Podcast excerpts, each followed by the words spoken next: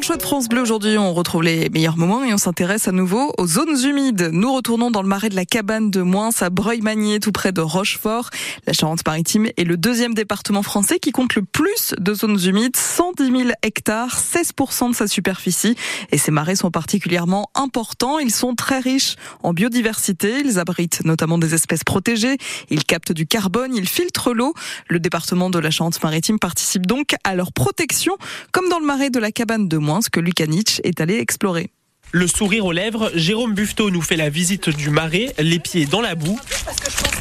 Ces derniers mois, il a reçu plusieurs propositions surprenantes. Planche à voile, canoë, plongée, une personne qui voulait faire de l'hydravion, qui voulait se poser sur le grand bassin. Des propositions que Jérôme a refusées car cette zone humide abrite plusieurs espèces protégées et s'occupe de son entretien depuis plus de 25 ans. Je gère les niveaux d'eau, j'entretiens les prairies, je, maintiens les milieux euh, vivants, on va dire. C'est un pool de biodiversité, c'est quelque chose qui est absolument indispensable euh, à l'homme. Et derrière le marais, on aperçoit une réserve de 800 000 mètres cubes d'eau.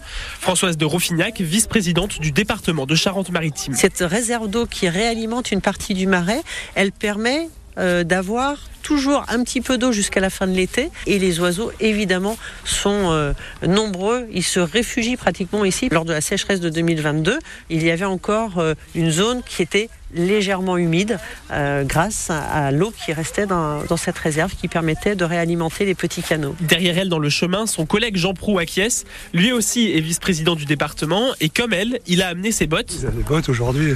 Dans les zones humides, si on n'a pas de bottes, c'est le caractéristique des zones humides, c'est le, les chaussures qu'on met. L'entretien de ces zones, c'est aussi un atout économique. Ce qui est important, c'est que les zones humides elles continuent à vivre, qu'elles produisent des espèces végétales, animales, qu'elles font que l'homme puisse euh, pêcher ce poisson-là. Du moment que c'est fait dans, dans l'esprit où euh, ces zones humides vont continuer à vivre, c'est parfait. Donc c'est aussi important économiquement en fait Et Oui, il y a des activités économiques qu'on appelle euh, souvent extensives. Les huîtres sont appelées extensifs. À ce moment-là, l'homme et son activité économique s'intègrent doucement dedans. Il ne fait pas de, de dégâts. Et Jean Prou compte bien continuer à financer l'entretien des et des rivières.